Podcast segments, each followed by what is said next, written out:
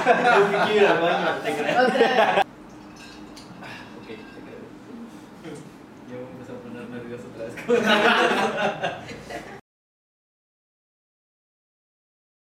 Pues, hola, buenas tardes, días, noches, no sé cuándo nos estén viendo. Este, bienvenidos al segundo episodio, ya, segundo episodio de Al Chile Podcast. Este, primero que nada, digo, antes de saludar a todos, pues quiero hacer unas breves menciones que igual se me olvidó decirles el primero, que fue este, de que primero quiero agradecer también a Oscarita, que pues Oscar Pérez, que es nuestro editor y todo, nos está apoyando con todo este proyecto. Y pues esperemos que siga, ¿no? Si no se va, si no se va o no lo deportan, Si no lo espantamos. o si no lo espantamos. Si no lo espantamos. También una de esos dos. Y también agradecer este, a Jos Balboa, este, que él fue el encargado de hacer eh, todos los, los dibujos y todo para, para el perfil y todo eso. Este, de ahí en su empresa que es Trascendo. Este, lo pueden seguir en Insta también, es súper bueno y la verdad es que creo que hizo un muy buen trabajo captando como que lo que queremos en plan, Sí, ya ¿sabes? es- quedó muy chido el Sí. logo, la verdad. No sé si les gustó a ustedes, pero. Al chile quedó chido. Al chile, Al chile quedó chido. Al chile estuvo muy bonito, sí. Mm. Y pues bueno, bienvenidos al segundo episodio. Este, como siempre, un gusto estar acá. Un gusto platicar otra vez de nuevo de comida con mis amigos, con la, con la gran audiencia que tenemos aquí. Y siempre tenemos La público en en vivo. Siempre tenemos público en vivo. Pero aplauden, aplauden. Eh, No está grabado, lo juramos. de verdad. Síganos creando. Pues bueno, este, ¿cómo están? Jorge. Pues yo muy contento de, de que estemos grabando ya el segundo capítulo. Se ha ido como agua y, y los... eh, es, es muy grato saber que, que tenemos público que nos espera en, en Puebla, en Colombia, en El Salvador, en la Ciudad de México. Entonces, eh, ahí vamos, tenemos público que nos escucha y está pendiente y eso es muy grato. Entonces es muy emocionante estar aquí de nuevo. Sí, igual yo so- soy muy emocionado. Sí se pasó rápido para el segundo episodio. Muchísimo. Y pues, aquí andamos. Y que nos tardamos un poquito. Sí, nos tardamos un poquito, La verdad, pero. Bueno, no nos tardamos tanto, pero Sí. ya. Hoy ya nos congregamos y estamos listos. Y cuando discutimos entre nosotros em, los temas para tratar, em, hemos puesto como que un plan de cosas, aunque ustedes siempre nos dirán de qué quieren que hablemos o si quieren que profundicemos más en alguno de los temas que vamos a tratar.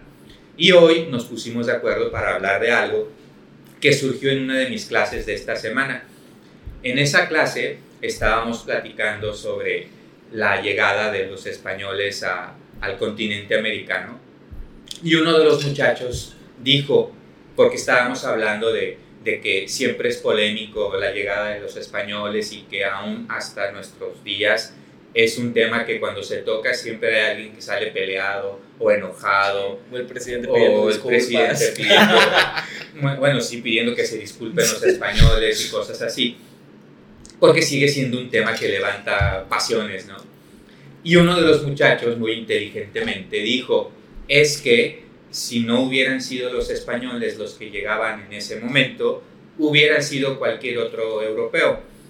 Y es verdad, eso me dio pie a que les contara un, un poquito de la historia de cómo es tanto verdad eso que dijo aquel alumno, que si no hubieran sido los españoles, hubieran sido otros. Tiene que ver con comida, entonces se presta a nuestros temas, entonces se los planteo y ustedes comentan. Em, en esa época, 1400 y algo, es cuando cae Constantinopla, que era el último reino cristiano donde se conectan Asia y Europa.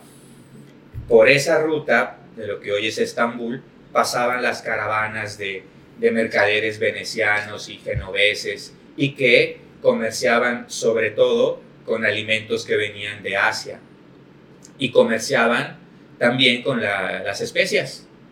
Recordarán, eh, bueno, los de gastronomía saben que eh, en esa época pues no había refrigeración, obviamente, y que los alimentos que ya estaban un poco no aptos para comerse o que no sabían tan buenos, se ocultaba ese, ese sabor sospechosón con pimienta negra, con nuez moscada, y todo eso no existía en Europa, todo eso lo traían de Asia. Cuando Entonces, cuando Constantinopla, el último reino cristiano, cae, eh, cae eh, a manos de los turcos. Los turcos son musulmanes y los musulmanes, los turcos, cierran el paso de las caravanas. Entonces, ya no podían eh, ir a Asia para traer sobre todo la pimienta. Y eso representaba mucho comercio para los europeos de entonces. Y entraron en crisis. Y en esa crisis de no tener la pimienta y las otras especias que les eran imprescindibles ya para su comercio y para su comida, pues si ustedes ubican el mapa de Europa, ¿quiénes son los primeritos que están hacia el océano? Pues los portugueses y los españoles. ¿Y quiénes fueron los primeros que salieron a surcar el mundo buscando cómo llegar a Asia sin tener que atravesar el Mediterráneo y pasar por eh, Constantinopla, pues fueron los portugueses. Y los portugueses pues empezaron a bordear por África y llegaron a Asia. Y los españoles también empezaron a ver qué hacer, que podían, eh, eh, no se iban a, quedar atrás a manos de los portugueses. Y es cuando surge Cristóbal Colón. No sabemos si era español o italiano con certeza, pero él fue el que le propuso el plan a la reina Isabel y la reina Isabel, que no era España aún, era Castilla y, y Aragón. Y eh, la reina Isabel apoyó el plan y bueno, lo que sigue es la historia que nosotros conocemos. Todo, todo lo que pasó. Y ya, todo lo que pasó, que un día profundizamos en cosas de la conquista porque se pone bueno. Sí. Entonces, ¿qué les hace pensar a ustedes que si no hubiera sido quizás porque los turcos cerraron el paso a las caravanas de donde traían las especias eh, a Europa y la urgencia que tenían los europeos para comerciar y comprar eso, pues quizás hubieran sido italianos o hubieran sido franceses o hubieran sido británicos los que hubieran atravesado el Atlántico y hubieran llegado a, a Mesoamérica y al resto del no, continente americano. Claro. A nosotros nos llegaron los españoles y otros llegaron a, a, Norteamérica. Entonces, ¿qué les hace pensar eso a ustedes? Pues es muy interesante, la verdad. O sea, viéndolo de... Porque en general toda Latinoamérica es más que todo de que colonia española, por eso mismo. Pero viéndolo desde mi punto de vista como salvadoreño, que siempre veo con Centroamérica, es muy chistoso porque todo Centroamérica somos siete países. Uh -huh. Y de los siete países, que es Centroamérica, eh, todos fuimos colonias españolas, excepto por Belice, uh -huh. que Belice fue una colonia eh, inglesa. Uh -huh. Y eh, la verdad hay mucha diferencia entre una, un país que es de colonia eh, inglesa, inglesa y un país que es de colonia eh, española. Sí. porque inclusive siendo el mismo Centroamérica, que todos somos países muy cercanos, que en sí Que literal siendo... a media hora estás casi. Ajá, o sea, Belice siempre es un país es otro, que, es que lo vemos cosa. muy diferente a todos Sí. los demás lugares. Y eso es lo que tiene, es- es- está muy, Es muy interesante. fascinante, sí, es muy fascinante porque incluso entre los países de habla española centroamericanos, si tú estás en El Salvador o estás en Costa Rica o estás en Panamá, los entre sí son súper diferentes. Yo que he estado en los tres. Sí. Eh, es súper diferente. Cuando estás en, en Panamá, aparte de que Panamá, la, la ciudad capital, es modernísima y parece Miami, pero la gente, pues la- ellos formaron parte de Colombia. Era la gran Colombia. Y el feeling que tienes en Panamá es de, de- de que son parientes de los colombianos o estrechamente. Mientras que los ticos son otra historia, los ticos tienen otra personalidad y los salvadoreños obviamente otra. Es siendo, siendo países que si no eres de América Latina los tomas como en paquete y dices, ay, son lo mismo. No, no son lo mismo No, sí. y cada, y cada país tuvo, si hablamos de alimentos, pues el desarrollo en diferentes cosas. Y pues en El Salvador pues, fue el café, pero no desde el principio. El café Sí. vino después. Sí, primero fue todo lo de la República de la Banana y todo eso, Ujú. que involucró también Honduras, que involucró todo, todo ese... Guatemala, Eh, Guat- sí, todo el... De hecho, muy el Triángulo. Norte. Eh, y acá, ya que cada, cada país en Centroamérica pues lo, lo distingue algo diferente, pero Belice por ser colonia inglesa Es lo otra distingue mucho más, completamente más. Pero es que sí, al final sí resaltan las cosas, ¿no? O sea, porque como estabas explicando hace rato, pues es por causalidad, ¿no? Digo, al final igual está también como que en la historia que Cristóbal Colón pues en sí no fue el primero en descubrir todo esto. O sea, ya habían habido otras colonias que llegaron antes, que igual eran de, creo que de vikingos, que venían de Noruega y todo eso. Sí. Y, o sea, ellos igual, no sé por qué muy bien, como que no realmente se plantaron ahí. Y de hecho, fíjate que hay un, me acuerdo que vi una serie una vez, como que planteaba el lado de que si ellos se hubieran quedado y que hubiera sido, ¿no? Y, o sea, obviamente era otra cosa, porque igual si te pones a ver igual la cultura vikinga, eran muchos como que igual de preservar, no tanto como que, o sea, sí eran de conquistar, pero no era en plan destruir, ¿sabes? Era como que agarrar lo que ya había para ellos y todo, y, o sea, como que te plantea el, la parte de que, ajá, obviamente lo que ellos tienen de que de cultura, de las creencias que ellos tenían y todo, en toda esa transformación que hubiera podido ser acá y todavía se mantiene. Digo, yo siento que también, digo, en otro tema lo vamos a hablar igual de la conquista y todo, pero pues ajá, o sea, realmente era, era, un rayo de andar eh, esperando a Quetzalcoatl y pues el que viniera era como que ya pensábamos. Es que sí, si nos ponemos a especular y alucinar qué pudo haber pasado, porque los, los vikingos llegaron como en el año 1000, 1100 e hicieron su colonia en Canadá, en un lugar que existe, eh, que está en la, obviamente en las provincias eh, orientales y es un lugar arqueológico muy interesante, en una de las provincias de habla eh, francesa. Pero no se pudieron quedar porque no se dieron las condiciones, porque no se adaptaron, porque no encontraron lo que necesitaban, porque era demasiado difícil el clima. En fin, no se quedaron. Se quedaron los daneses en Groenlandia y ahí siguen. ¿no? Groenlandia sigue siendo colonia, no colonia, es, un, es parte del reino. Pero, ¿qué tal si hubieran llegado o si hubieran viajado más hacia el sur? los vikingos, porque si estamos en el 1000, hubieran llegado a Chichen Itza. Imagínense si ponemos nuestra, nuestra mente en modo movie, que, que, en pleno apogeo de Chichen Itza hubieran llegado em, los vikingos con sus, con sus barcazas. Muy, muy Obvio, es una alucinación así muy fuerte, pero, pero ¿qué les parece la idea que tuvo eh, este alumno de mi clase cuando dijo, si no hubieran llegado los españoles, hubiera llegado cualquier otro. Si hubiera llegado cualquier otro, ¿se imaginan, te imaginas, si hubiera llegado eh, ingleses o franceses antes que los españoles? Es que hubiera sido otra cosa completamente diferente. Digo, es como esas películas de, ahorita todas las películas están saliendo de que el multiverso, ya sabes, what if el what if, el what if. Latinoamericano, o sea, literalmente es un pequeño cambio. Y digo, obviamente también, digo, nos tocó que llegaran los españoles que era fielmente cristianos y Dios. Dios, Dios, y, o sea, llegando a imponer prácticamente, hubiera sido otro rollo. Entonces, imagínate si los vikingos, o sea, imagínate ver un vikingo ahí haciendo tortillas, ¿no? hubiera Nunca había pensado en eso. con su barbota, y así, toras, tortillas. Entonces, manotas. La tortilla de un manotazo. y ya quedaba. Ahí está, en vez, de, en vez de hacerle así todo bonito. Que y se hace acá, en plan, que buena Y que buena Sí, entonces realmente siento que sí, obviamente hubiera sido un gran cambio y tuviéramos una diferente cultura y también obviamente otro tipo de platos de los que vemos hoy en día, ¿no? Sí, sería otra cosa. Sería otra cosa realmente. Digo, son de otros temas que luego vamos a hablar, pero pues sí me pone, o sea, por ejemplo, lo que más me suena es que qué hubiera sido si en vez de ponte españoles hubieran sido, y como dices tú, italianos o franceses. Italianos, sí. ¿Cómo hubiera estado todo ese rollo? O sea, realmente son cositas muy pequeñas.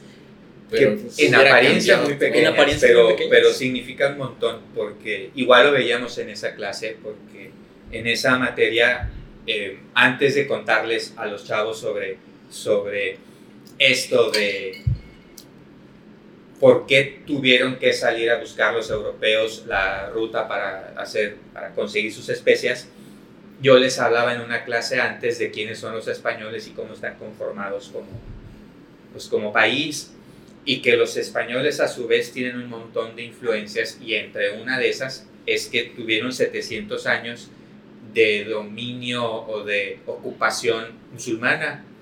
Y esos musulmanes, al estar ocupando casi toda la península ibérica durante 700 años, los musulmanes llevaron el arroz, lo llevaban de, de Persia.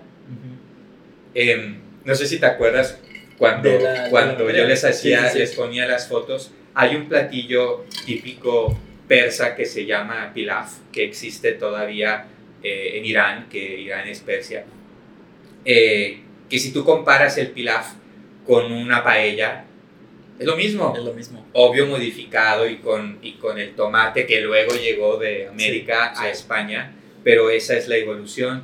Si otro pueblo que no comía arroz, porque los primeros europeos que comieron arroz fueron los españoles gracias a los musulmanes, los españoles nos trajeron el arroz.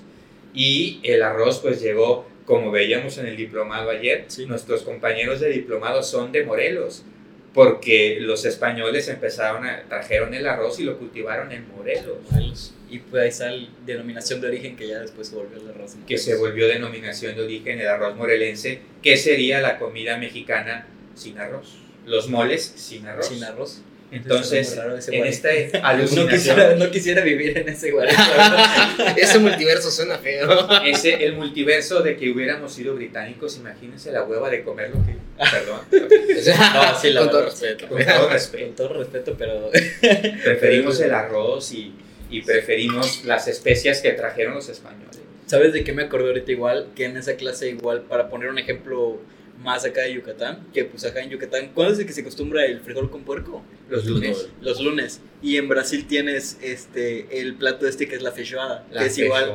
frijol con puerco.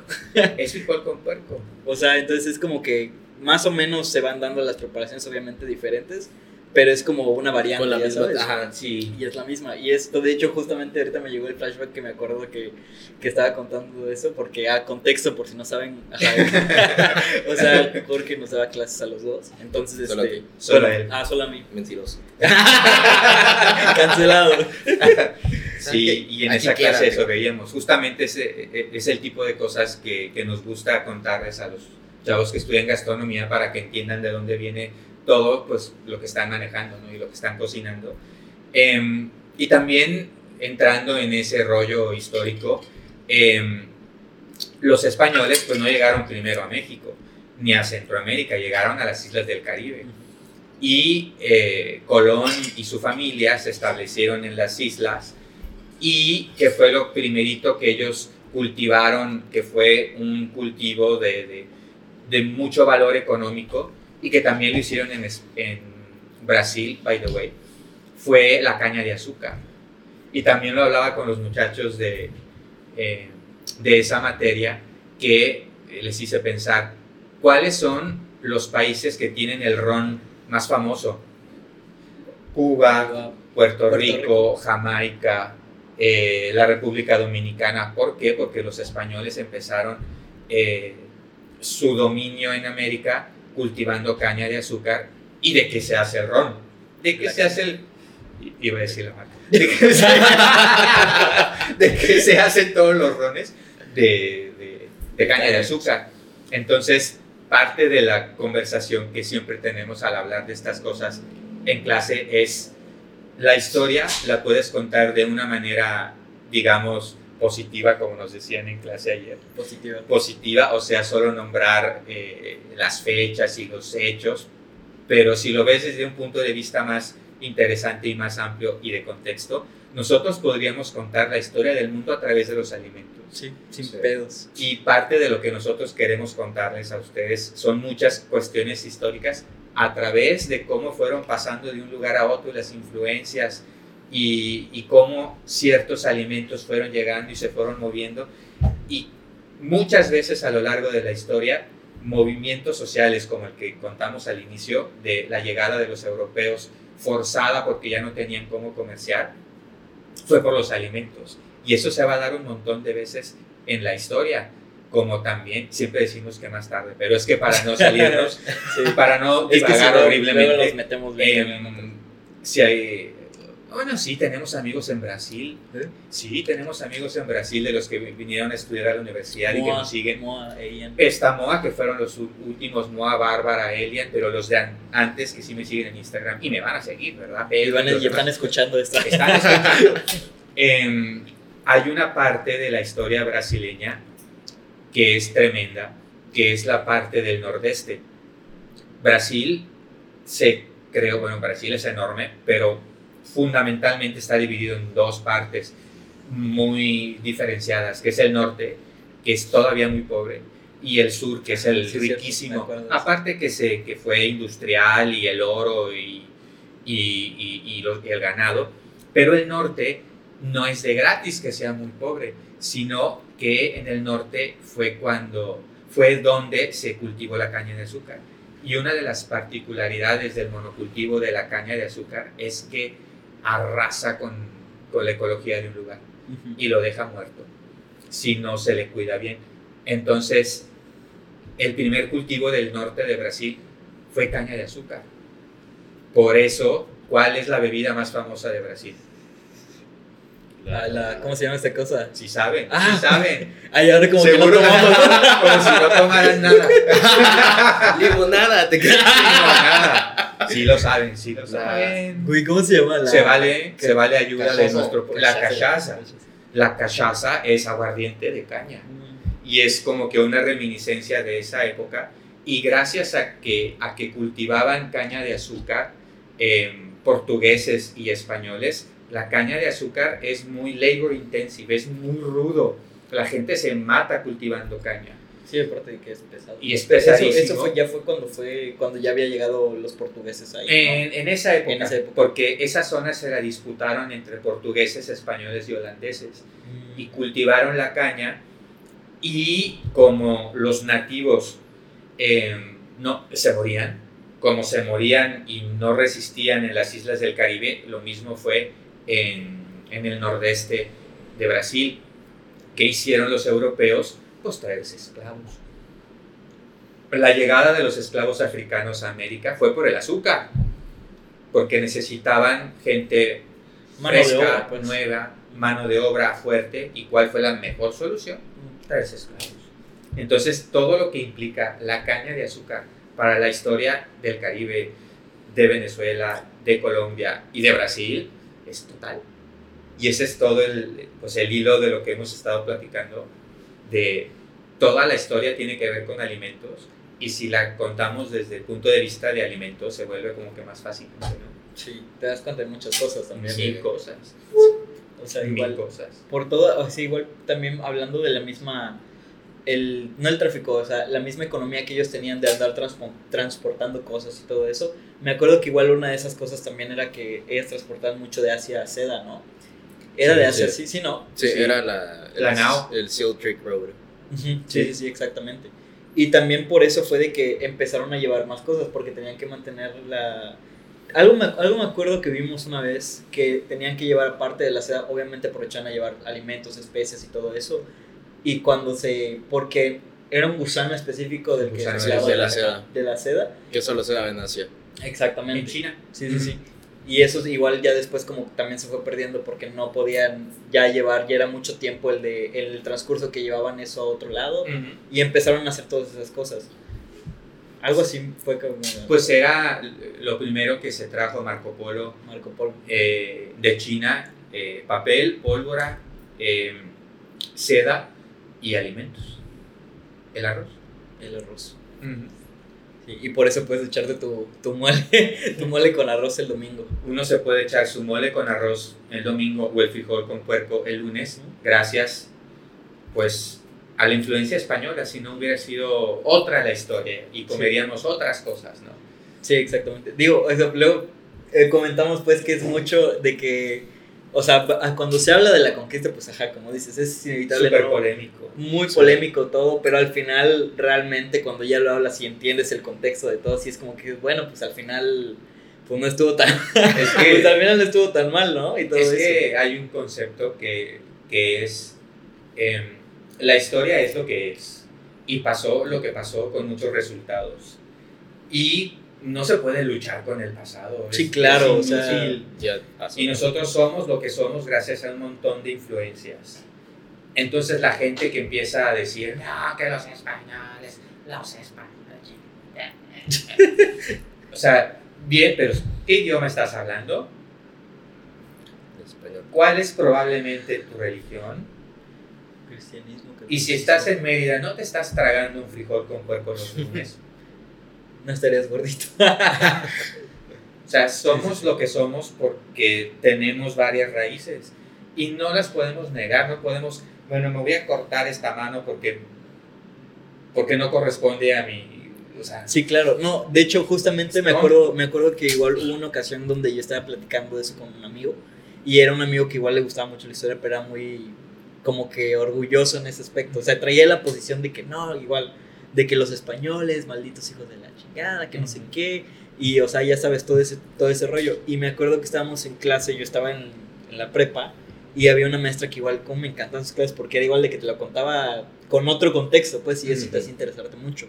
Pero ese güey era güerito, ojo verde y así, ah, ¿sabes? y malditos españoles. Sí, Ajá, ah, los odio. ma- entonces, Ah, bueno. y la maestra le dice, es que tú no serías güerito, ojo verde, si los Sí, españoles mira no espejo. llegado. Yo soy el monstruo. Al parecer yo soy el problema. ¡Oh! Sí, sí, sí, y pues, Y empezó y pues es eso, exacto, Una revelación. Tú eres la así de, Pues es que es Eres- O sea, y va a sonar feo, pues, pero realmente es como que tú eres el resultado de muchos abusos que los españoles tuvieron en esa época. Que de hecho sí, pero, pero todos, los, todos los países modernos son el resultado de la invasión de uno al- hacia el otro, hacia Sí. el otro, hacia el otro. Digo, creo que si empiezas a buscar al final de cuenta un culpable y quién fue el malo y todo, pues al final es como que innecesario y muy... no te lleva a nada. No te lleva a nada. O sea, No ya estás nada. aquí.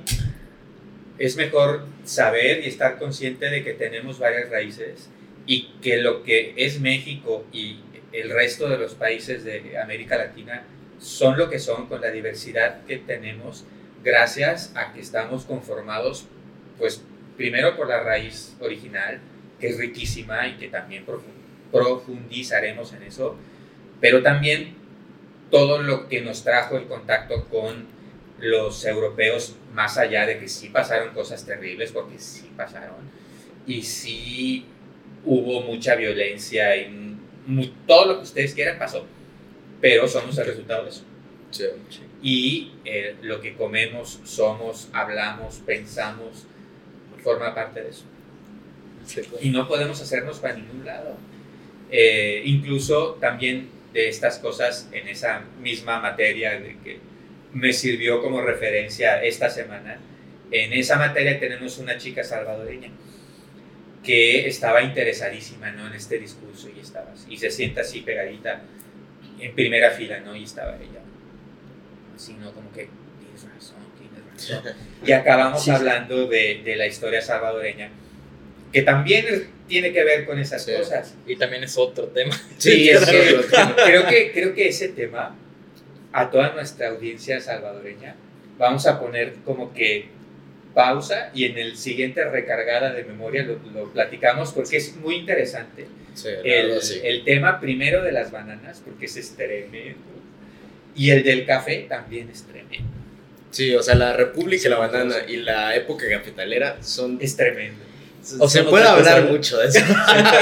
Yo creo que muy vamos a, vamos a, Ah, a dejarlo para sí, la para segunda cajón. parte de Sí, hoy, sí, para sí. que eh, platiquemos eso para nuestra audiencia salvadoreña, que es mucha. ¿O no?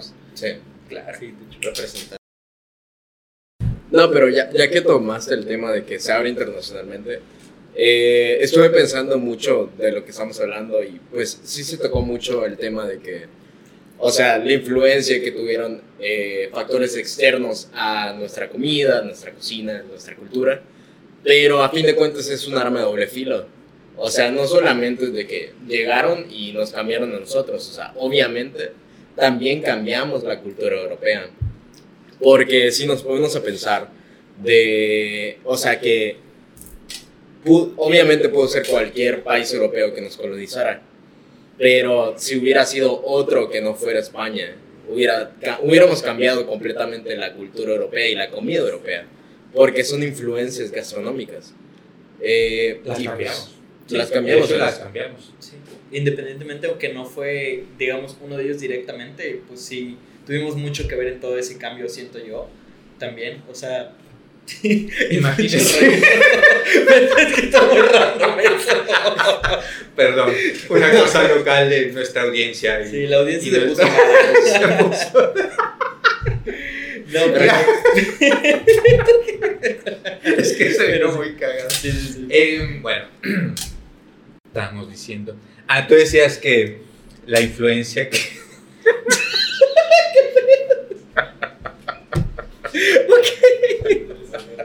Bueno, no estamos drogados. Se los No, juro. no, no, es que sí es chistoso lo que pasa enfrente de nosotros. Y Sí, que estamos concentrados, está- estamos concentrados, pero de repente las personas que están acá hacen cosas, se suben, ¿verdad? Es que o se ellos- tiran al piso. ok, estábamos hablando de, de qué sería la comida en ciertos países de Europa si no hubieran tenido la influencia de nosotros, del continente americano. ¿Se imaginan ustedes la comida italiana sin el tomate? O sea, creo que es, que es No prácticamente existe. base. O sea, no existe. no la existe, comida no existe. No existe la primera pizza que fue la margarita, La es con margarita. las rodajas de tomate. Eh, las salsas más características de la cocina italiana, Los pomodoro. el pomodoro es tomate. ¿Qué sería de muchas tradiciones, por ejemplo, la tradición chocolatera suiza o alemana o belga sin el chocolate? No, y de hecho que tocas un tema muy importante porque, y es algo que yo quería mencionar y connotar mucho, de que si ahorita una persona que no esté enterada de esto y, no, y que no esté como muy entrada en este mundo de la cocina, si piensas, o sea, a mí me ha tocado mucho ver que es de que dices chocolate y la gente piensa primero en Suiza, ya sabes. En Suiza, sí. en Suiza, y de que, ah, sí, Suiza y todo eso, y es como que de brother, aquí nomás en mi rancho crece, ya sabes, o sea, Sí, es- y de muy- hecho nosotros pues salió todo eso, entonces es Sí. muy como que impresionante también todo lo que nosotros le di- dimos y que realmente ya viéndolos en temas que es otro tema también, pero o sea, viendo en temas de exportación y todo eso, nosotros siempre mandamos lo mejor y nos quedamos Sí, lo peor. o sea, y en- está muy impregnado en todos los aspectos de su cultura. O sea, inclusive en, en, en el idioma lo podemos ver, tipo en francés, de que el tomate, o sea, eh, tomate en francés es, eh, según yo, es pomme d'or, que es manzana de oro. O sea, ver todos esos contextos, ver todo eso que, que tanta influencia que hubo, no solamente acá, sino allá, y Sí. que le- les influenció tanto. les cambió la Sí, vida. claro. igual, igual que en francés es pomme d'or, en, en italiano es pomodoro, que es lo mismo, porque a ellos les cambió la concepción de su cocina. Pero bueno, el tomate, el cacao, em, ¿qué más es eh, netamente de este continente? El maíz, aunque el maíz no fue tan trascendental en otros continentes, en, en Europa se le come como polenta y ya, como polenta, exacto. pero el chile, No, eh, y o sea, y si pudiéramos hablar de un capítulo más hablando de chiles, ni acabamos. O sea, sí, estamos hablando que tenemos 64 tipos, hasta más, con Más. cosas que se están haciendo día, o sea, que se nacen día a día, crecen, que, y lo- vuelvo a tocar el tema, o sea, que exportamos bastante. Y cada clase que hay, que son este, o sea, tenemos los secos, tenemos los que son normales, los dulces, los salados, cómo cambian de ¿Cómo nombre una vez que se secan. cómo cambian de nombre una vez que se secan, el sabor, porque hay unos que son ahumados, que, o sea, te dan un sabor como, por ejemplo, el chile morita, que es mi chile favorito. Yo creo que Es tu es- chile favorito. Yo creo que yo creo que mi chile favorito es el morita, sin pedos. El morita y el guajillo, aunque el guajillo es de que muy clásico, ya sabes, pero lo que es el guajillo y, y el morita, ¿Qué Muy sería, buena o sea, los, los platillos tradicionales mexicanos más famosos pues son esos chiles. realmente. Y o ¿Tú sea, cuál es tu chile favorito? Pues. oye, No pero, caso, me- me- oye, pero, audiencia. pero no va a haber. Audiencia, ahorita no. pues, eh, la verdad, en, en El Salvador sí llegan de que esos tipos de chiles. Ah, No, no, no hay ta- no, hay, no hay tanta variación como aquí en México, pero, pero sí llegan diferentes tipos de chiles y, y yo al un principio pues era lo clásico, de que solo conocía de que jalapeño, solo conocía de que eh, chipotle y así. Ya una vez que llegué acá, pues empecé a abrirme más como en, en cuanto a todo lo, todo lo que había, todo secos, Se chile. O sea, pod- podrías decir que por los chiles te abriste, ¿no? Pues claro, su cultura es amplia. Y bueno, eh, ya ahorita que ya empecé a conocer más el mundo de los chiles, que ya empecé a conocer más, pues todo eso que hay y toda la, la oportunidad que hay en México en chiles en cuanto a la- lo que se ofrece, eh, pues la verdad sí, o sea, los que son muy versátiles, que sí dijo Omar, el, el morita y, y el guajillo, la verdad, son, Sí. son muy, muy versátiles. Sí. Sinceramente, son muy o sea, a- para cualquier receta caen muy bien. Para, se puede hacer muchas cosas con eso. Sinceramente es- están muy chidos. Eh, aparte de eso, me, el pasilla me gusta mucho, de hecho, porque El ese- pasilla un muy- el muy- muy pasilla interesante, es sí. de los chiles secos que de los pocos que llegan a El Salvador toda la, de las Gama. variantes que hay Pues de hecho el pasillo es uno de los más, este, de los más exportados. exacto por eso eh, en- eh, desde un principio en El Salvador como es de los eh, de la to- todas la las vari- variaciones variantes que hay de chiles secos y frescos que hay en México es de los que llegan a El Salvador que son como más o sea llegan pocos aparte como los comunes y la verdad fue cuando empecé a enamorarme como de, de- chile. de ¿Cómo- ingredientes externos. y fue de que empecé a ver de qué había fuera de mi realidad, qué había fuera, o sea, eh, ingredientes que no hubieran en... Que no son de tu En día a día, zona. digamos. Que no eran lo que consumías normalmente en El Salvador. Exacto. El Exacto, chile por te abrió, la, te, te abrió la visión, el chile. Por eso mismo el pasilla es de mis chiles favoritos. Claro. Claro, sí. No, es que con alguna frecuencia piensan en otros países cuando no han estado en México o no conocen la amplitud de la oferta gastronómica mexicana, la real. Em, piensan que la comida mexicana tiene que picar y no es cierto, porque hay una variedad de chiles que el cocinero les determina si va a picar, qué tanto va a picar, pero en nuestra variedad de chiles, pues hay chiles que dan sabor, que dan corposidad, que dan tierra, que dan ácido, que dan esto. Entonces, la, la variedad de salsas que se pueden hacer con la inmensa variedad de chiles que hay en México, te puede dar cualquier tonalidad de sabor a cualquier platillo. Sí, y no, y, y aparte una combinación súper exquisita que puedes dar con eso.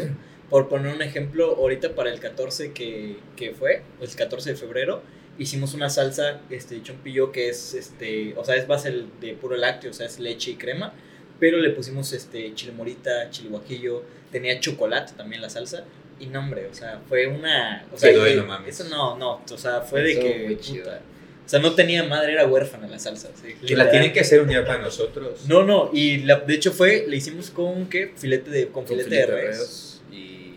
Una combinación, pero así de que te pasas de, te pasas de verga, o sea, muy cabrón. Y de hecho, O justamente, sea, muchos, nos, muchos nos dijeron eso, o sea, muchos nos dijeron de que no me esperaba esta combinación y les gustó mucho porque picaba, pero no... Pero no picaba. No picaba, o sea, no invadía, pues, o sea, tenía sabía sabor del chile, pero no te, Pero no, no exactamente. te- Y esa es la posibilidad que tiene la gran variedad de chiles que hay en México, que puede dar pues, una experiencia de sabor impensable o muy variada sin que te pique.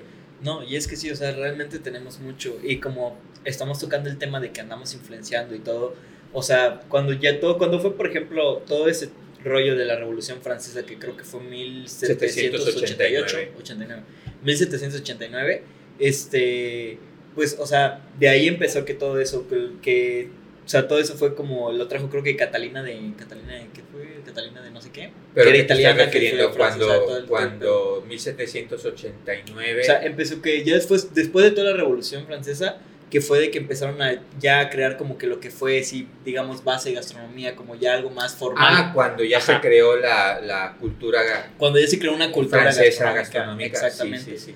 Y pues realmente ellos empezaron con ya todo lo que ya habíamos exportado, digamos, exportado sin querer, pero pues ajá, que ya Pero había que llegado allá. Y ya habían llevado los españoles. exactamente, hacia ya habían llegado los españoles hasta allá y pues fue demasiado y de hecho eso es base de ellos y sin que nosotros hubiéramos mandado este directa o indirectamente pues ellos lo tienen y son parte de y son de esas cosas que no lo ves a lo mejor sin, no te lo dicen enteras pero no hubiera pasado si nosotros o sea imagínate de que todo lo del ganache o sea por ejemplo el ganache de chocolate todas las cosas que Expliquen, chocolate. expliquen qué es el ganache para los que no son de gastronomía. ¿Le explicas tú? Pues básicamente es una combinación de partes iguales, chocolate y crema. Y pues es algo que es muy utilizado en pastelería, en diferentes cosas. Y está muy rico. Háganlo. de tarea De tarea les queda. sí Lo entonces o suben a la plataforma. Sí. O sea, todas esas técnicas que los franceses desarrollaron, pero al final tenían ingredientes externos. Y que sin o sea, si hubiera, lo hubieran, o sea, hubieran tenido esa revolución antes de que le llegaran los ingredientes, no fuera, por ejemplo, una receta base como lo es el ganache, por ejemplo. Y eso es- se me hace muy impresionante y muy cañón de que, pues, o sea, toda esa influencia que tienen externa, pues también les ha llegado. Y digo, no solo la influencia, por ejemplo, del chocolate, que es mexicano, pero sino, por ejemplo, la vainilla. O sea, la vaina de Esa es vainilla, otra, la vainilla que es cosa. mexicana también. ¿Qué hubiera sido de la repostería europea sin la vainilla? No, hombre, quién sabe qué, la neta no sé. Otra cosa. Otra cosa, totalmente. Y toda esa vainilla, igual que, o sea, es otro rollo que igual externo, que les sirvió a ellos para hacer todas esas bases que tienen ahorita, que ahorita a nosotros nos sirven y que son las realmente el punto de partida para cualquier persona que estudia o se interesa por la cocina, pues todo eso. Y es importante saberlo. O sea, es importante que, aunque estés aprendiendo las técnicas de otro lugar, ¿no? O sea, que realmente son base, o sea, tener en cuenta que también toda esa base pues provino de muchos lugares, ¿ya sabes?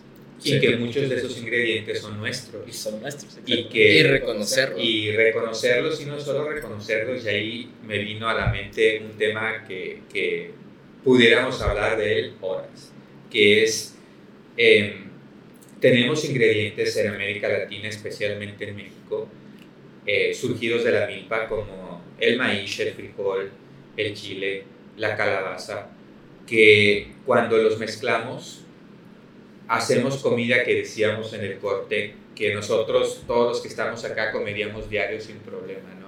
Que, eh, que a quién de nosotros no nos gustaría poder desayunar un frijol con epazote o algún otro quesite con un quesito de rancho. Pero con alguna frecuencia ustedes pueden ver en redes que se le califica como comida de pobre. Y, y se le considera al comer de esta manera como algo que solo hacen los campesinos. Y ese es un rasgo así colonizador que a mí me parece súper injusto porque si hay algo rico en esta vida es comer así. Sí, o sea, creo que es la comida más deliciosa Sí. que tenemos en mí. Sí. O es sea, que categorizar comida Exactamente. es- está muy de la verga. Sí. Real. sí. O sea, es ridículo. A fin de cuentas es muy ridículo categorizar comida entre Totalmente. Y te- clases, te pero a- siempre ha pasado. Te voy a decir que últimamente cambió, pero por el boom que tuvo la gastronomía mexicana desde hace unos años, que literal ahorita todo el mundo, aparte de que todo el mundo quiere estudiar gastronomía, o sea, todo el mundo ya es como que, ay, sí, que humilde y la verga, y que ir a acá al puestecito de la señora, tomarle mil fotos y comer lo que hace, y de que, ay, sí, qué rico, y ya de ahí no lo vuelves a tocar, ¿sabes? Que se me hace una reverenda mamada y a mí es algo que me zurra. Pero es que aparte, aparte toman, aparte toman la, la gastronomía mexicana como es algo que es el, el repertorio de garnachas, que sí, o sea, por supuesto sí lo es, y, y- y la riqueza de, de diferentes antojitos de maíz que se hace en todo el país, que es amplísima y riquísima. Y Pero que- no solo eso, que todos son la base, todos son la base. y que son la base, porque el maíz, tenemos que dedicar un capítulo solo al maíz.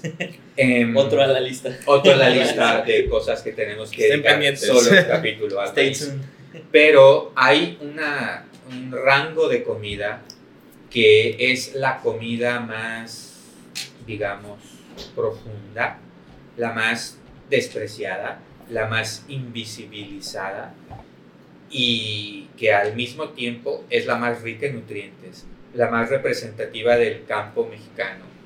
Como decíamos, es el frijol. Sí. Y dicen, si vas a comer frijoles, es que tengo solo frijoles para comer. Padre, tienes todo. Tienes, O sea, tienes todo. Y eh, no solo el frijol negro, sino que hay mucha variedad Toda de frijoles en México. Hay, no les sé decir eh, cuántas, lo vamos a investigar para un podcast, pero México es riquísimo en diferentes variedades de frijoles en cuanto a, diferentes variedades de milpa, porque el frijol es, un, es un- una leguminosa que crece junto a la milpa y que los campesinos eh, originarios han cultivado desde siempre junto a diferentes variedades de calabaza y diferentes variedades de chile y que con el transcurso de los años han combinado estos ingredientes de manera tal que forman una comida completa, nutritiva, llena, plena, y nosotros mismos hemos configurado nuestro, nuestra genética para que si comemos de eso estamos inmunizados, somos más fuertes, somos más sanos, etc. Y sin embargo, no lo hacemos, primero porque en las ciudades nos cuesta más trabajo, porque, porque la cocción del frijol lleva tiempo, Tiene, pero tiene su chiste. Tiene su chiste.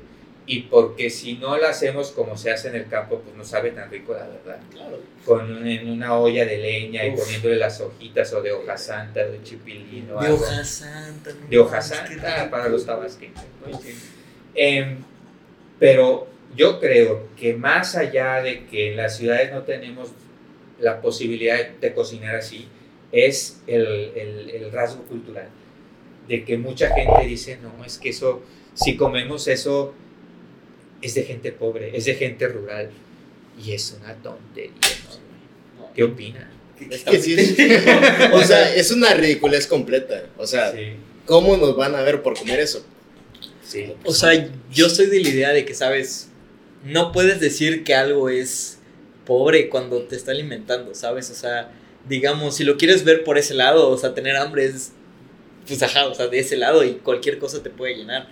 Y no cualquier cosa, o sea, y discúlpeme, y ahí también entramos al tema de los chefs rockstar que, ajá, de que no mi frijol, mi frijol de un millón de años a la verga, cocinado en pinche la lengua de una señora, no sé, cabrón, ¿sabes? Un pedo así, te lo venden súper cabrón y no mames, o sea, cualquier señora en cualquier pueblito te hace un frijol más cabrón que Sí, lo que sí, se viven. Y eso es definitivo, es súper bien y por más que lo quieras hacer muy así, no sé.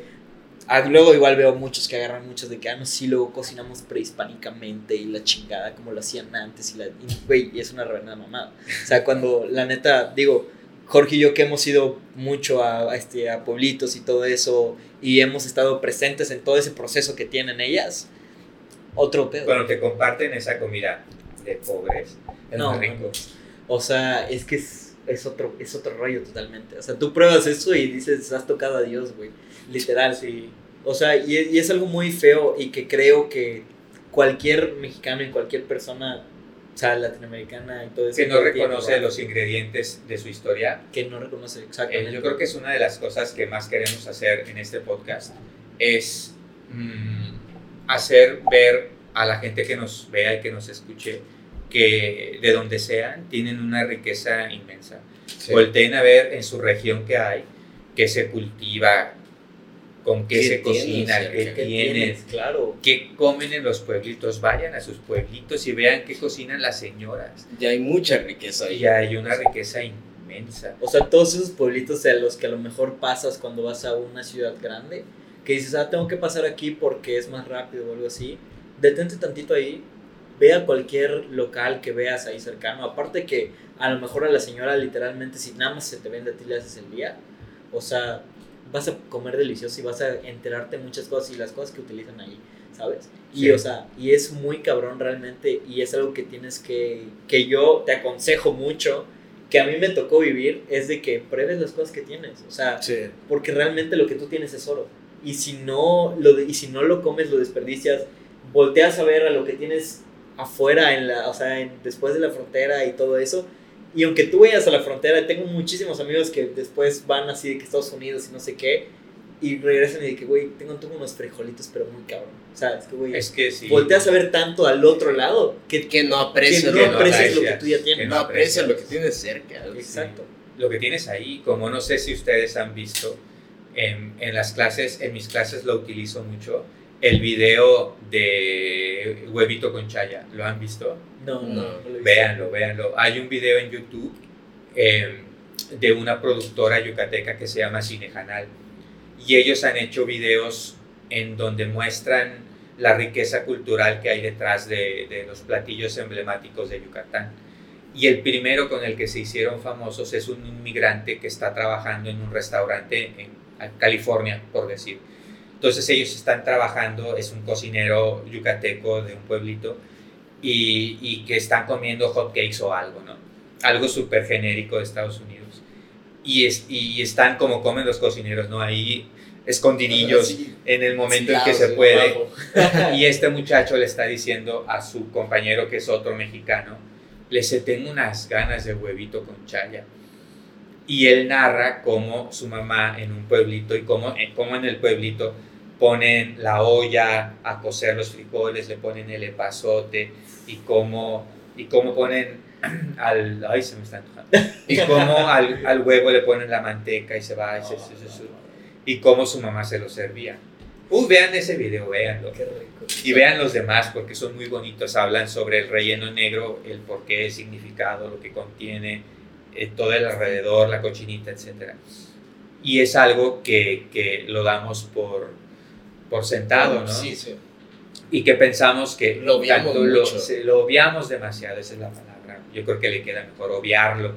Cuando toda esa riqueza alimentaria que tenemos ahí la obviamos y preferimos para nosotros una salida, por ejemplo, de aniversario con la esposa, con la novia o con la familia, es un restaurante internacional quizás, o de carnes quizás, que todo está muy bien, pero ¿qué tal irte a un pueblo a hacer un banquetazo? No, no manches, y vas a comer delicioso. Y vas a comer delicioso y quizás, no quizás, vas a gastar mucho menos y vas a tener un entorno eh, em, más cómodo, más hogareño. Más, más, hogareño. Más hogareño y aparte es otra cosa. Yo creo que es más cercano, ¿sabes? O sea, más, más cercano y, ¿no? y te nutre más, no solo porque la comida sin duda es mejor, sino que es parte de ti y sientes como que te está, como que estás abrazando a tu tierra, no sé, es una cosa muy indescriptible. Eh, yo les contaba, y no recuerdo si lo platicábamos en el primer capítulo de en el primer diplomado que estudiábamos Omar y yo, que yo conocí a una cocinera tradicional de Puebla y que en diciembre me fui a, a, comer con ella y que le dije, doña Vicky, consiéntame. Y doña Vicky me consintió, hizo los frijoles así, hizo el huevo pochado en no sé cuánto, hizo el tamal en una hoja de su huerto. Y yo lo probé y yo dije, corten porque voy a llorar porque son cosas que son tan espectacularmente buenas y que tendríamos que impulsar a que la gente la tienes a 20 minutos de tu ciudad. Háganlo. Sí, claro. O sea, totalmente. Aparte, siento que hay gente que puedes gastar, como dices, gastas más en un restaurante así, que no es por menospreciarlo, también está bien, claro, pero tienes que también voltear todo eso. Vamos con te quiero ir al baño. Pasé un buen rato. Ya no Corre, corre. Corre. No, tú sí, sube al baño con calma. Yo pensé Nosotros... que quería decir algo, güey. No Yo pensé que estaba conmovido con algo, que nos iba a contar, que, iba, que iba a hablar de la primera pupusa con su abuela o algo, ¿no? y que lloraba, abuela, el loroco de mi pupusa. Y nada, se estaba wishando el muchacho. Bueno, después de ser pendejamente interrumpido, vamos a retomar. ¿Qué estamos hablando? Pues estamos a punto de llorar por estamos algo. a punto de llorar. Conmovidos. sí, sí, y se estaba orinando. Y se estaba orinando, wishando. Una disculpa. Perdón por ser persona.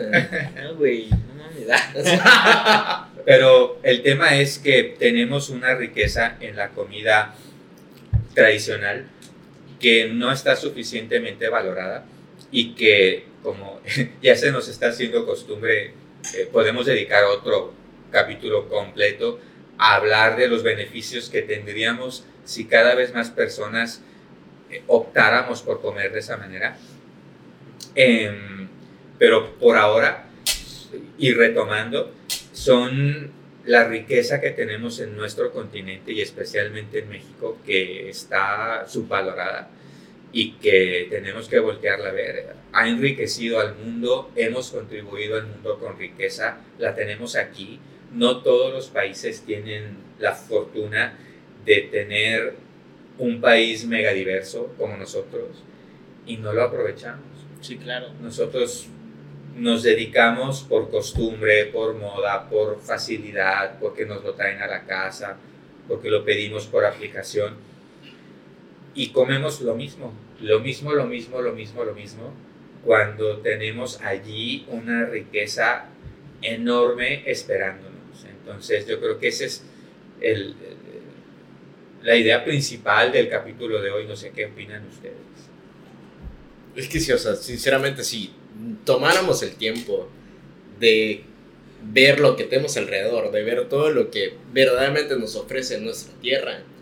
Eh, o sea, yo poniéndome en cuenta de Latinoamérica, obviamente no como mexicano, pero sí sé que todo lo que Lleva hay... suficiente tiempo. Ajá, o sea, si nos diéramos el tiempo de poder apreciar todo lo que tenemos cerca, tenemos tantas cosas, tenemos tantas cosas que podemos aprovechar y que nada más no lo hacemos. Estamos acostumbrados a un cierto tipo de... Sí, no, de no salimos de nuestra costumbre, pedimos lo mismo, se nos hace rico pasar una tarde de películas comiendo lo mismo, em, en vez de que nos aventuremos a- primero cocinarlo en nuestras casas, cuando es sencillo, mucho de ello, otras no tanta, pero... Hey, vamos, vamos este fin de semana a ver qué se come en una comisaría de Mérida o a las afueras de Tuxtla o a las afueras de Villahermosa o en el campo a 40 minutos de aquí y aprenderíamos y enriqueceríamos nuestra vida un montón. Aparte de que, o sea, por ejemplo, hablando nada más en el contexto de Chiapas, este, yo es un, como algo que yo quiero hacer en algún futuro, que es igual dar a conocer todo eso que hay allá, porque me tocó una vez ir a un pueblo en Chiapas como a una hora, dos horas de Tuxtla, de Tuxtla Gutiérrez, y me, güey, me presentaron muchas frutas Que en no mi conocía. perra vida había escuchado, güey. O sea, en mi vida había escuchado y que literalmente eran del día a día de, de- de los pueblerinos de, de ese entonces.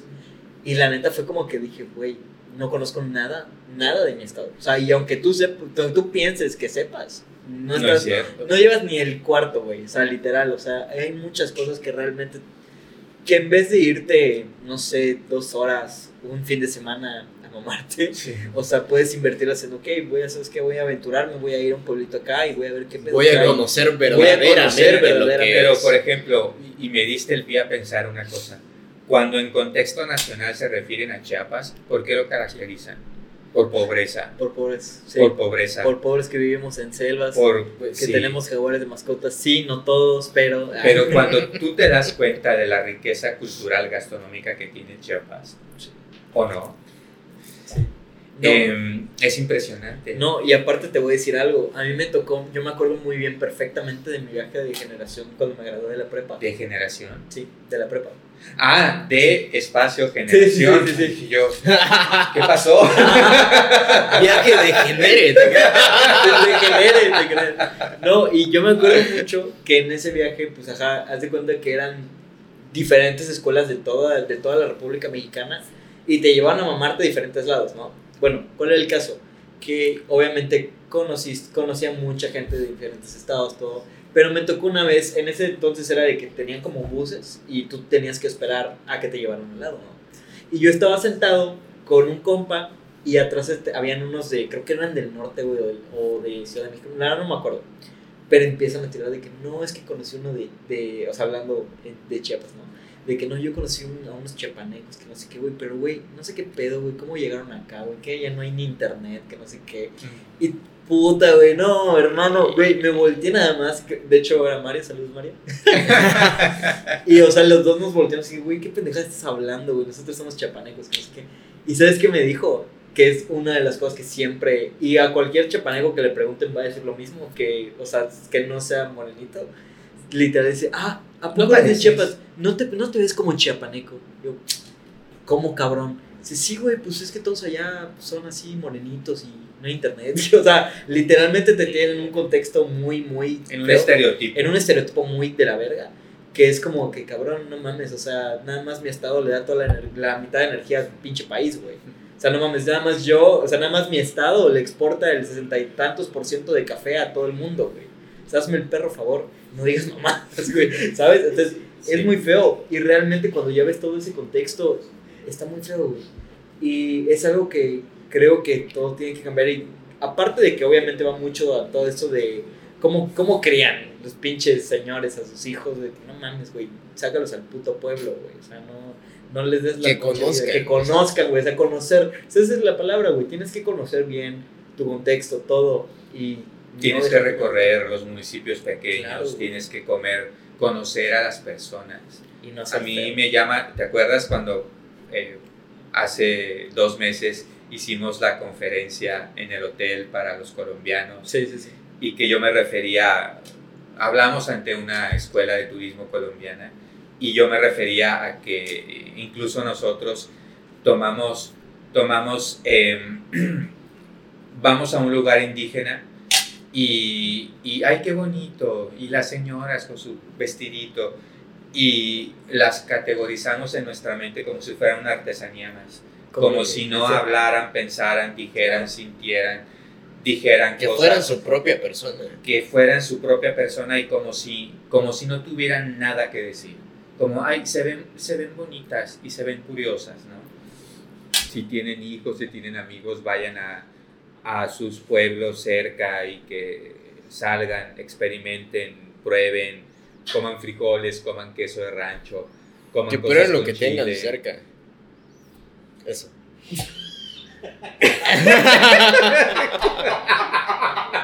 o sea, no te...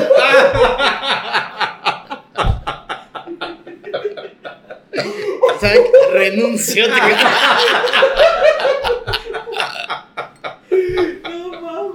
Ay, perdón. Las cosas en vivo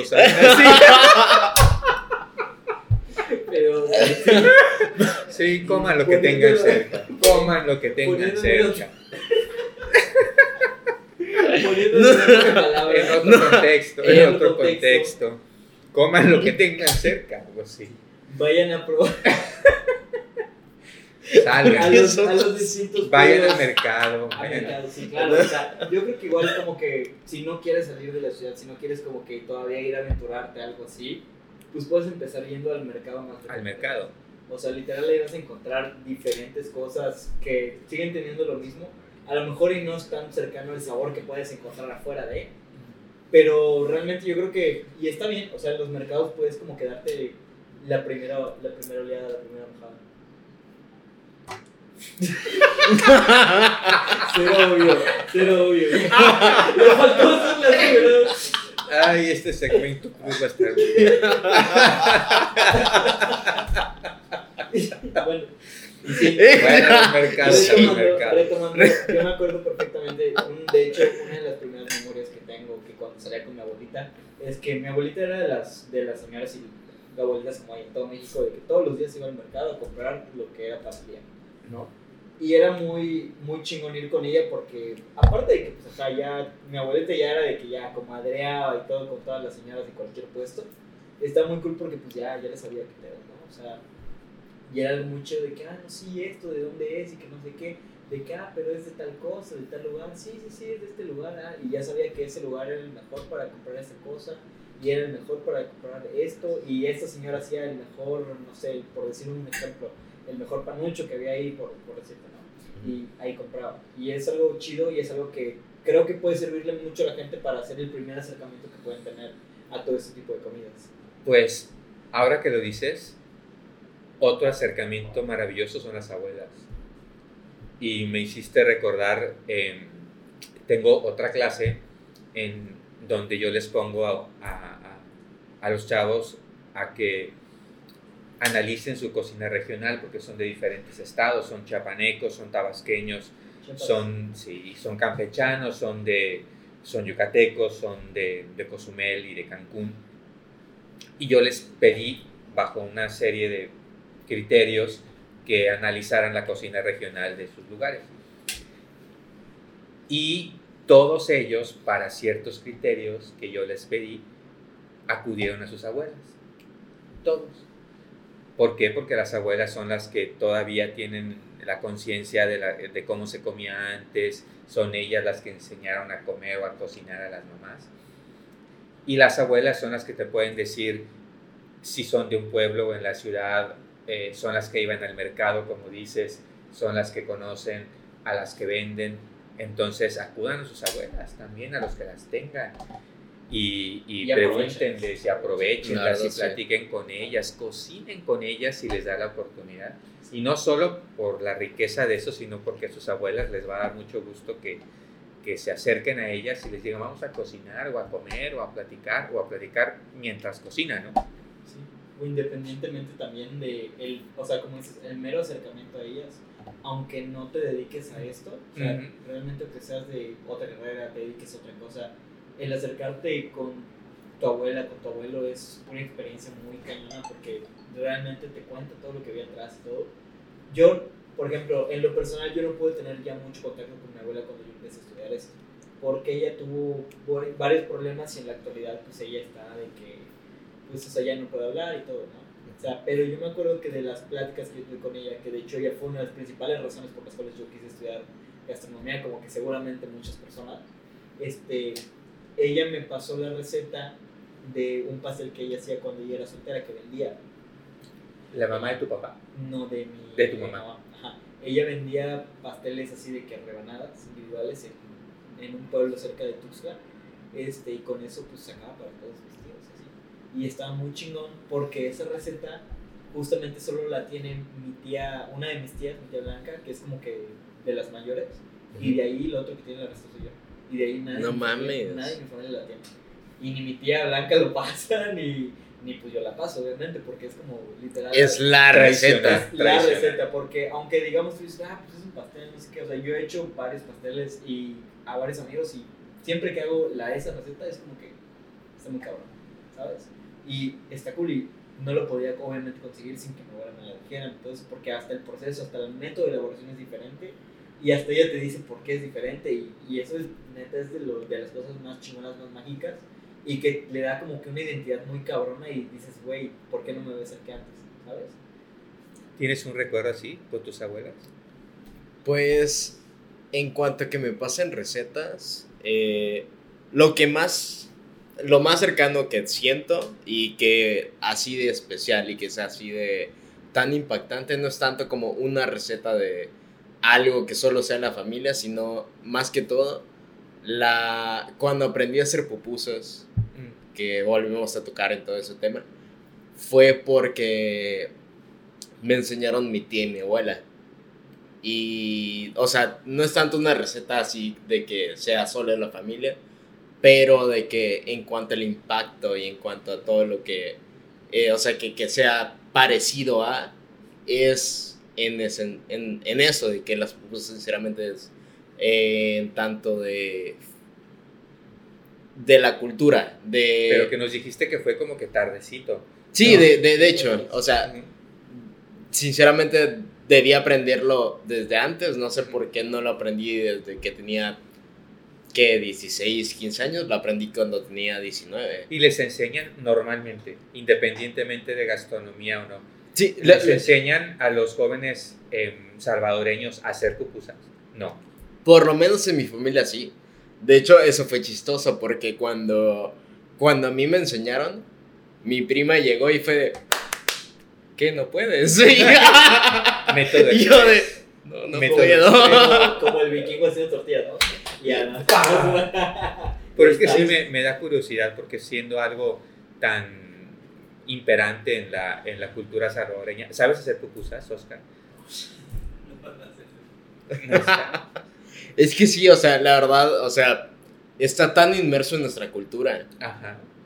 Pero te pones a preguntarle a la gente si sabe o no. No sabe. Ajá. O sea, yo, si no hubiera sido porque mi mamá me dijo, porque realmente sí me, me había interesado aprender, pero mi mamá fue, o sea, cuando aprendí fue porque mi mamá me dijo, oye, tu tía sabe hacerlas, tu abuela sabe hacerlas, ¿por qué no le preguntas a ellas? Y yo, es cierto, ¿por qué no les pregunto? Estoy pendejo. Y, y- y- o sea, real.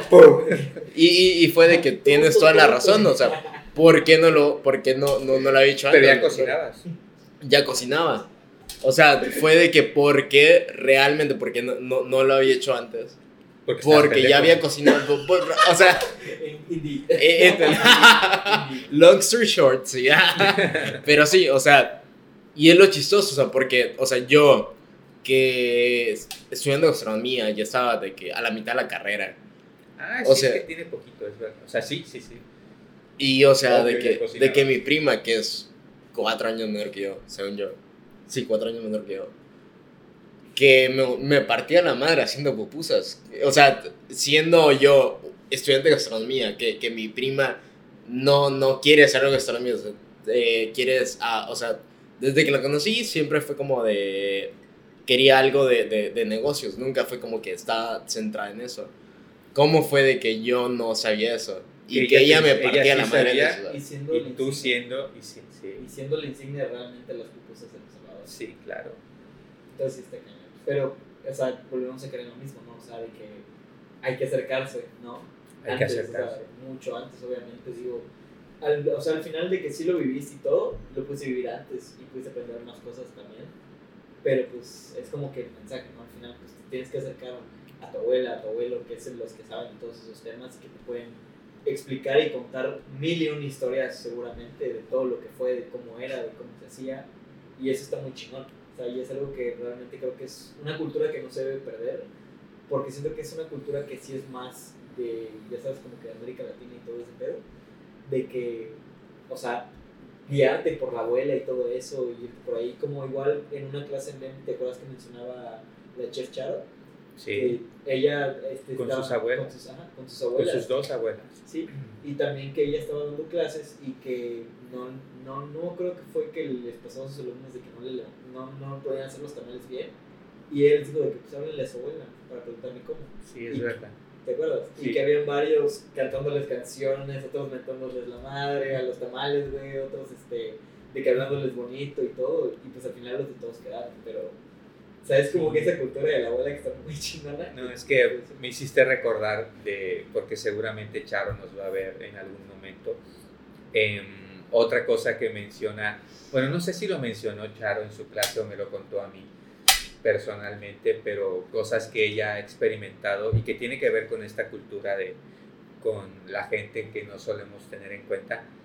Em, alrededor de la cultura del maguey, ven que del maguey no solo es el pulque y el mezcal, sino también se cocina y también hay, hay un mundo de cosas alrededor del mezcal. Y una vez Charo me contaba em, que agrónomos, a lo mejor se me va bien, o, sea, se- o, se me, o me equivoco bastante en cuál era la anécdota original, pero algo pasaba con el maguey que no producía quizás el pulque como debería o algo, algo pasaba con el maguey. Y los agrónomos iban a estudiar y decían, ¿por qué? E intentaban dar una explicación racional. Y la cuestión era, y los plachiqueros decían, no, es que tienes que hablarle bonito y tienes que pedirle permiso, una cosa así, una, una respuesta tradicional.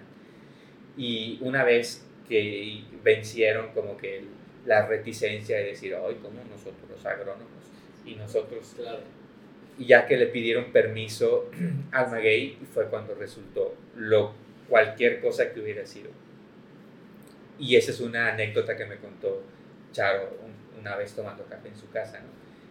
Y eso nos lleva a, hay un montón de rituales, tradiciones, consejos, eh, conocimiento ancestral alrededor de la comida nuestra que no conocemos y que si conociéramos, apreciáramos mucho mejor todo lo que hemos venido platicando hoy, ¿no?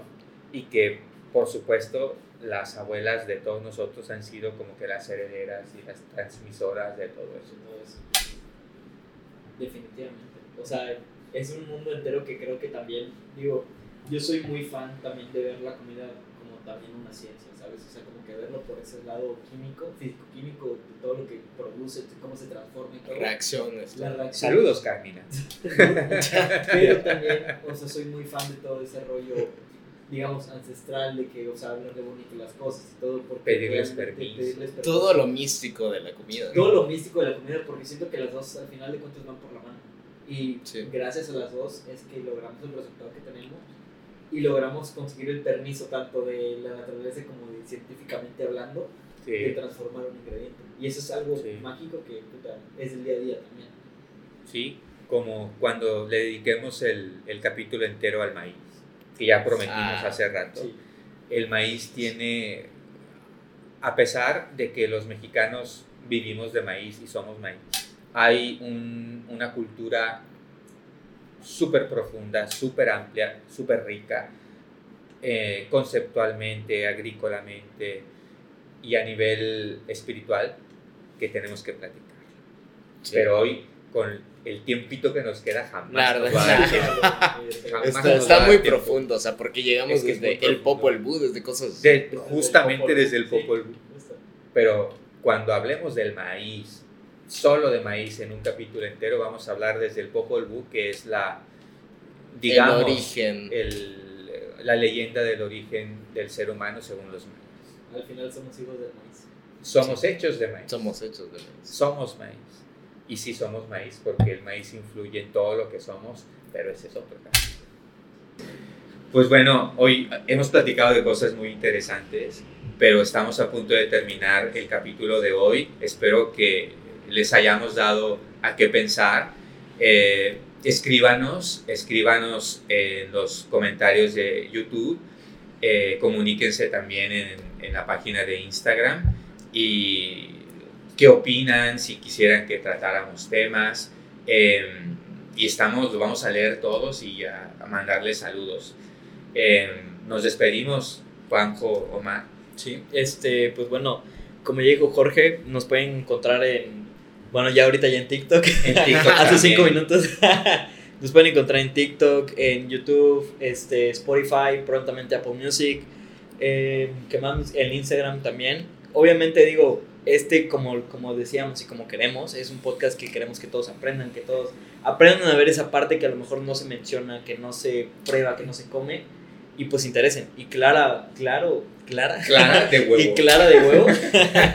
y obviamente nos pueden escribir y decir si quieren que hablemos de algún tema, todo esto. O sea, esto es con base de que tanto nosotros volvamos a aprender todo esto que ya hemos aprendido, rectificar y aprender más cosas nuevas, a que también ustedes, toda la audiencia que nos esté escuchando, pues, o sea, también aprenda. Y la verdad es algo muy bonito. Doy gracias a que ya igual el segundo episodio. Digo, por mí me puedo seguir hasta unas 7 horas, yo creo. Cuestiones técnicas. Cuestiones técnicas, ¿no? Pero pues, trabajo también. Y trabajo. Y trabajo. y pues este, nada más, muchas gracias por escucharlo. Espero que nos sigan en todas nuestras redes, nos escuchen. Chompi, ¿algo más que decir? Eh, pues nada más, muchas gracias que nos están escuchando. Y sí, la verdad, este proyecto, pues que ya llegamos segundo episodio, pues está chido.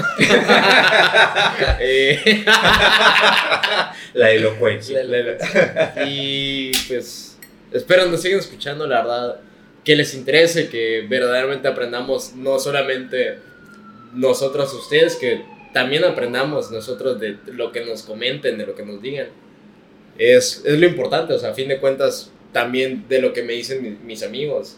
O sea, hay, hay cosas que yo no sé o cosas que ellos no saben y siempre se puede aprender. Sí, Y es el fin último de esto. sí, construir una comunidad chida. Sí, claro. O sea, digo, debe haber algún hater por ahí, pero pues... Pero bueno, independientemente de eso, muy feliz. Segundo Sí. episodio, todo cool. Y pues, y bueno. gracias y hasta el tercer capítulo. Y pues al Chile, ya fue todo. Al Chile Nos fue todo.